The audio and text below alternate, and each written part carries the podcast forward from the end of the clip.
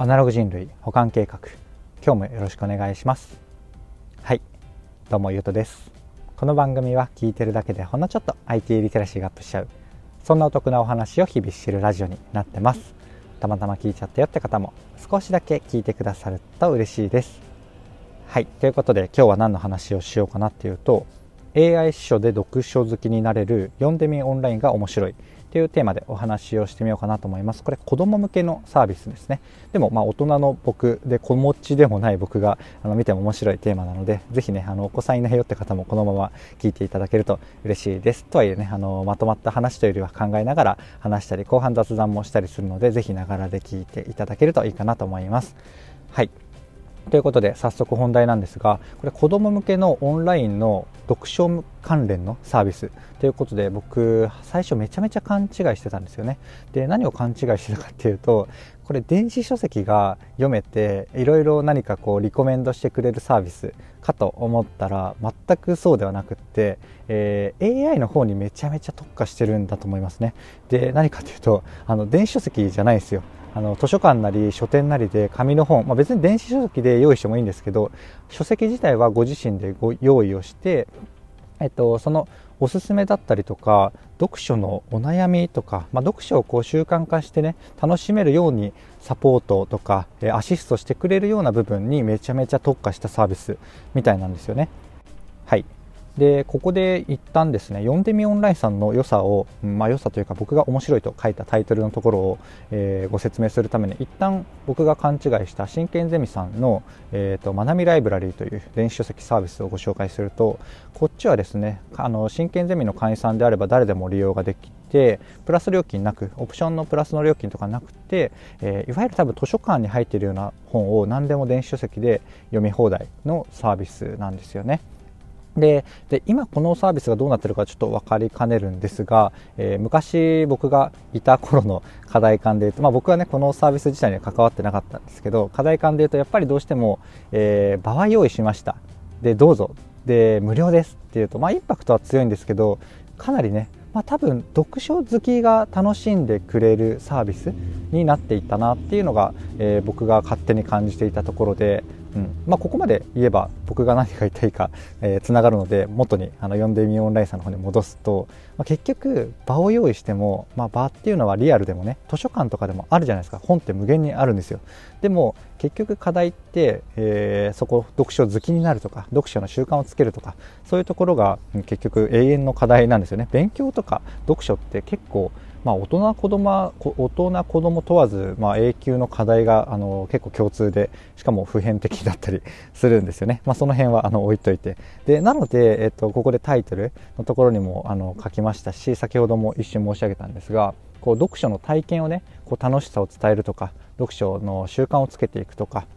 えー、そういうところをねあのアシストをめちゃめちゃしてくれるっていう方針に特化してね本当に電子書籍とかも別にこうどっかとねいい感じに契約すれば可能っちゃ可能だったと思うんですけどあえて、えーと、そういう風な形に特化してるんだろうなと思ったらねすごいあの共感というか期待できるなって思ったんですよね。まあ、要は、えーとまあ、どうしてもねあのこれはサービス運営上の話ですけど電子書籍のサービスをどっかと連携して、えー、同期をするというかそうまあえっ、ー、となんだろうなどっかと契約してなんかこれそこを、まあ、全部ねあの使えるっていうのは楽なんですけど多分そうではなくて一部ねそれこれは OK これは NG みたいなリストみたいなもので、えー、共有をすると思うんですけどこれは完全に想像ですよ、まあ、そうするとね結局あのサービスの価値である、えーと、読書好きになっていくようなおすすめとかサポートアシストっていうところじゃない部分の運用コスト、まあ、そっちもメンテナンスしていったり機能改善していったりしなくちゃいけなくなるので、えーとまあ、うんやっぱ初期の段階のねサービスの価値を高めるところでは結構、うん、リスクなだなって判断したのかなって思うんですよね。なので、えっ、と、なのでというかね、まあ結局この AI の部分とか、えっ、と、まあ人力もある種あると思うんですよ。読書のお悩みの答える、あの、Yahoo 知恵袋の Q&A 的なところ。そういうところも含めて運営の、あの、価値というか、えーと、主軸をねそっちにもうドバッと寄せてるっていうのが、えーとまあ、この時点でも好きだし未来ねあのどんどんそこのクオリティというか、えー、質がね改善されていって進化していったらより面白いんじゃないかなと思ったんですよね。で多分ゆくゆくで言うと,、えーと、それこそオーディオブックも対応にするかもしれないし電子書籍も対応にするかもしれないし、えーとまあ、ブクログさんとかねブックメーターとか、えーと、読書管理 SNS みたいなサービスではあと当たり前なんですが Amazon とかの、ね、リンクを貼ってその、えー、そこから、えー、買ってくださった方にはえーと、そのブクログとかその SNS 運営サービス側に手数料がねちょっと入るみたいな、まあ、アフィリエイトなんですけどそういうことを、まあ、そのうちはやっていくとか、うん、そういう可能性はね全然視野に入れてると思うんですけど、まあ、めちゃめちゃ繰り返しになるな。この AI とか、えー、読書好きにさせるっていうところへの思いをねすごい感じたのでめっちゃ好きです。読んでみオンラインさんっていう感じですね。はい。でこれこんな感じで熱く話してるのもなぜかっていうと僕ねそもそもこのラジオもそうなんですけどやっぱり学びとか発見何かの発見とか人生をこう拡張させる何かみたいなものにねより出会いやすくなったりとかそういう活動自体なんだろうな僕にとってはそれが割と生きることそのものだったりするんですけどあの新しい世界を見るとか、まあ、目で見るでも耳で聞くでも何でもいいんですけどそういうものをこう体感するっていうのが、えー、もっともっと、うん、これは若干、うん、10%20% エゴではあるんですけど、まあ、もちろんそういうのが好きじゃないっていう人もあの主張する人もいるんでね、まあ、でも僕はそれが、えーと好きなのでそれをどんどんんなんだろうなそれを楽しめる、えー、可能性があるのに楽しめてない人に、えー、届けたいっていうのがあってでこのねあのここっぱずかしいじゃないか小難しい話を、まあ、なるべくねあのなんかゲームとかねアニメとかでもそうじゃないですか。結構僕それ好きなんですけど僕は全くそういう領域あの見ないんです。あの結構やらないし見ないんですけどそれをめっちゃ好きな人にあのなんかこう興味本位で根掘り葉掘り好き聞くのが好きだったりするんですよね。そういうことをすることによってその世界の一端をとかその人のあの頭の中を感じるみたいなことが好きなのでそういう感じでね僕があのそのゲームオタクとかアニメオタク役でね IT オオタクとして、えー、こうやって話すことによって全くねそれまで届かなかったような方が、えー、聞いてみてもいいかなって思えるような話がしたいなっていうそんな話ですね。なのであのその辺の価値観というかやりたいようなことも、まあ、子供向けではあるんですけど結構近いなっていうのがあって読んでみオンラインさんめちゃめちゃ期待したいし好きだなっていう話ですね。あめちゃめちゃ失敗したのがこれどんなサービスかはご説明したんですが詳細全く説明してなかったですね。あのこのタイミングで恐縮なんですが改めて、えーと、どんなサービスというか、えー、事務的なところ一つあのお伝えし逃したところだけお伝えするとこれ月額3000円ぐらいらしいです。まあまあ高いですよね。電子書籍が読み放題の Kindle Unlimited が1000円ぐらいではあるので、えーと、やっぱりこう読書習慣をやっぱいかにつけたいっていう親御さんとか、うんまあ、どうしても本が読めなくて、まあ、結局親御さんか、うん、に刺さるサービスかと思うんですけど、まあまあ高いんですよね。まあでも、えっ、と、なんだろうな、教材と、えー、コーチング、まあ、学習塾的なところでいうと教材とコーチングがあるとして、えー、結局このコーチングっていうのがやっぱ高いというか、うん、価値があるんですよね。それだけ高くお支払いしても価値があるところなのでどちらかというと、まあ、これも人かける AI どちらも使ってるサービスであると思うのでそれを考えるとめっちゃ安いような気もしつつ、まあ、3000円っていうね、まあ、本を用意しましたドカンっていうのよりはやっぱり高い価格帯にはなってるんですが個人的にはね結構これ以上の価値はあるんじゃないかなと思ったりしています。はい。であとはまた雑談に戻って、えー、とちょっと思ったところで言うとあの読む本の価値ってどんぐらいこ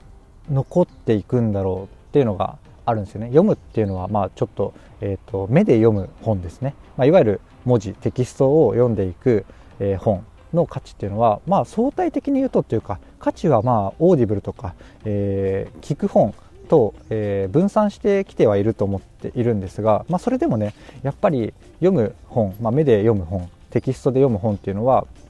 価値は残っていくしそっちの価値ってね結構やっぱあると思うんですよね。でうんどんぐらいなのかなっていうこれ妄想というか、うん、こう聞いてくださってるあなたにも考えていただきたいところなんですが、まあえーと、目で読むメリットってやっぱ自分のペースでこう読めるじゃないですかスピードも含めてスピードだったらねあの Audible とかでも調整はできるんですけどこうどっかで止まって、まあ、立ち止まるのも、まあ、耳でもできるけどながらでできるするとまあまあ進んじゃうじゃないですかで目で読む方だととそのままねペースを、えー、コントロールしてあの小説とかでも結構そうですけど時に戻ったりとかね行ったり来たりとかしながら、えーと、読むことができるっていうのでまあうんやっぱり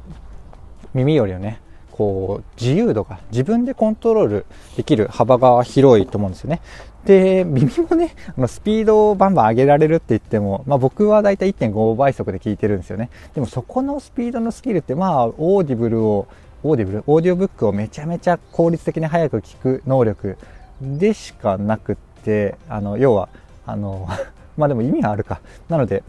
まあでもせいぜい、え、3倍とかで聞いたりする人もいるんでしたっけ？まあ、でもそんなもんじゃないですか。でも、紙の本って多分、本当に文脈とかをうん、解釈しつつ、まあ、いろんな読み方もねこれも賛否あるのであれですが全然一冊ぜ、まあ、そもそも全部読まない、えーと、飛ばし飛ばしで大事なところをピックアップして読むとかそういう読む技術とかもあるのでやっぱりこう目で見る方の、えーと、なんだろうな上限上限値みたいなところはやっぱ聞く方より圧倒的に高いしそれはねあのスキルだしそれは、うん、別に読書だけじゃなくて何か資料を読むとか、えー、ニュースとかを読むとかそういうところでもね全部、えー、関わってくるスキルなので、まあ、そういう意味だとやっぱり、えー、読む本の価値、まあ、目であのインプットしていくスキルとか、まあ、まあそこから考えることでいうと別に聞く方でもあんま関係ないですけどね、まあ、でもところどころで止まって考えやすいっていうのは耳よりこう目で見た方があるっていうのはありますよね。はい、そんな感じで取り留めも取り留めもなく目と耳のねこの、まあ、いわゆるテキストの本と聞く本をこう比較しながら今雑談をしたわけですが、えっと、そんな感じでね、えっと、何かっていうと、まあ、僕が結局なんだろうな今こう耳でこういう本を読んでいて目で読む本はこういう本ですっていうのはあるあるしいつかご紹介したかと思うんですがそういうね性質とか、うん、特徴的なものをあの自分なりに捉えて、えーと、自分なりにこう仕分けをして、えー、あの目で見るのか耳で聞くのかを選んでいただくといいかなと思うのでぜひご自身でも一回考えてみていただけるといいかなと思います。もちろん多分これも個人差もあると思うので、えーと、多分しかもこの耳の慣れ具合とか、えー、そういうものにもよってちょっと変わってくるかなと思うのでぜひねこう定期的にあのなんかこれは紙これは、まあ、電子書籍も混ぜてもいいかな。これは紙これは電子書籍これは耳でオーディオブックで聞くっていうのがこうなんか仕分け定期的にするとね結構面白いと思うのでぜひやってみてください。はいということで、えーと、大体話したいところは話せたので、まあ、しかもね途中めちゃめちゃ中盤なので雑談を混ぜてねあのお聞き苦しかったかもしれないなとあの今思ってるんですがまあでもね僕が実際に友達とかとして近くにいたらね本当にねこの本題からそれるんですよねなので、まあ、ここはね諦めつつちょっと重量、重量、あの、許容していただける方は、本当にね、あの、ありがとうございますという感じでね、まあそういう方に向けてもうちょっとだけ雑談をしていくと、あの、僕、小学校の時これ思い浮かべながら読んでたというか、ニュース記事とか読んで考えてたんですけど、思い返すと僕、あの、星新一さんがね、当時からめちゃめちゃ好きだったんですよ。ででも、まあ、読書好きな子供だったかと言われるとそうでもなくって本当にピンポイントで何で出会ったんだろうな星新一さん。でもまあ多分タイミングで言うと,、えーと、なんか朝の朝読書みたいなものが小学校で、えー、月水金とかそんな感じであったと思うんですよね。あったと思うというか僕の子供の頃で僕の小学校僕のクラスではあったんですよ。でそこで多分読まなきゃいけないから図書館をねくまなくバーッと見たんですよ。背拍子とか。でタイトルだけでもう本当に図書館をもう本当に何て言うんだろうな図書館で働いてるのかっていうぐらいバーって見てで見続けたと思うんですよね。でだからかわからないんですけどあのこれじゃ若干小学校の思い出じゃなくて一瞬ね昨日の話とかになるんですけど星新一さんのあの文庫本がなんだろう目の片隅に映ったら一瞬でわかるんですよね。まあ有名な作家さんなのであのいろんな本屋さんでね結構なスペースをあのなんで確保されてるってもあるんですけどあの黄緑色のねあのであのぐらいの文庫本の並び冊数であったらもう、まあ、95%星新さんっていうのが分かるんですよね、まあ、それぐらいなんか僕の あの頭の中にこびりついていて、まあ、でも小学校の時でいうと図書館にあった本は、まあ、違うんですけどね、まあ、ちょっと話それましたが、はい、それだけ小学校の時から星新さんの本が好きででなんだろうなまあ全く知らない方っていうのは結構いないかと思うんですが念のためにね一言レベルで、えご紹介をしていくといわゆる SF の領域であ僕が好きだっていうのはねあの容易にわかるような作家さんなんですよね。でプラスでショートショートなので基本がねショートショートって言ってまあ数分、まあ、僕のオーディオブックというかこのラジオぐらいだと5分とか10分で読めるコンテンツがほとんどなんですよね。でもでここは僕がなんすごいなと思ってるところででもこのなんだろうな世界観に引き込むのが本当一瞬なんですよね。これは星新一さんの文体とかがすごいなのか、まあ、僕がねこういう SF 的な領域が好きだからそうなのかっていうのは、まあ、断定はできないところではあるんですけどやっぱこうなんだろうなドラえもんとかってえっ、ー、となんだろうな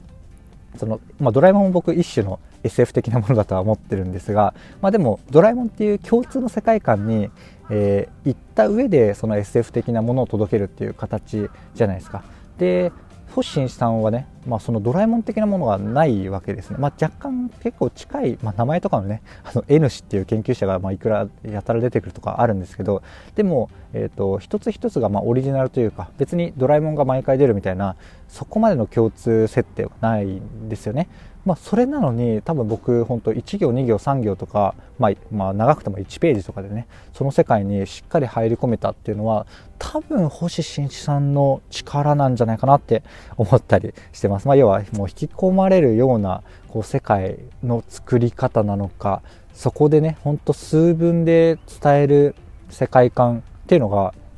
多分、まあ、僕にめちゃめちゃマッチしたっていう可能性はあるんですけど、まあ、好きでしたね。はい。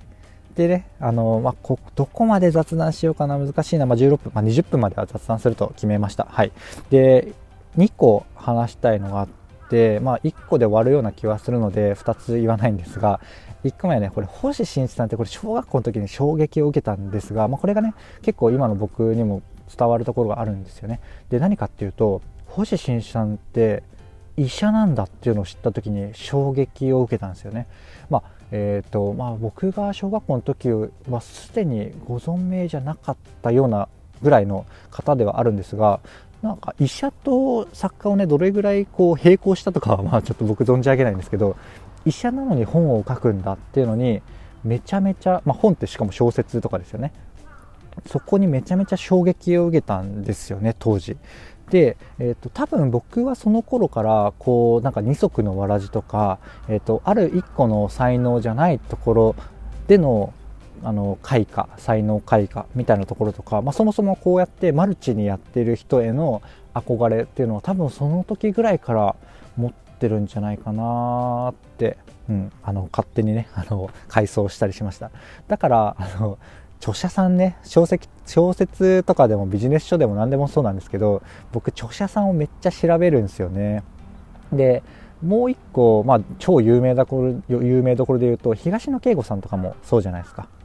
あの多分もともと小説家になりたかったっていうのが第一だったかもしれないんですが、まあ、それでもねあの大学は大阪府立大だか大阪大学あ忘れましたけど確か大阪府立大ですかね大阪府立大の工学部で電子電気電子系の学部を出てで院行ったかちょっと分かり忘れたんですが、まあ、いわゆるそういう、うん、その勉強を生かしたこうメーカー系のねあのところを務めてでそこでねあの東野圭吾まあ、本名でした忘れましたけど あの小説小説を書いてでそっちに軸足をどっかのタイミングで移した、まあ、結局、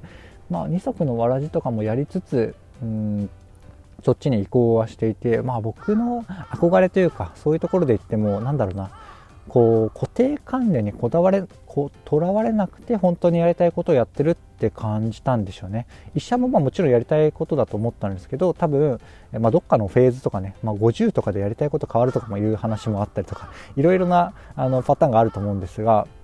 なんだろうな医者やってたら医者やらないともったいないでしょうとか、えーと、大学ね工学部出て、えー、メーカー勤務でそれ続けないともったいないでしょうみたいなまあ、本当にそれがやりたくて続けるのであれば、まあ、大歓迎というか超それは素敵なことなんですけど、まあ、それにとらわれず本当に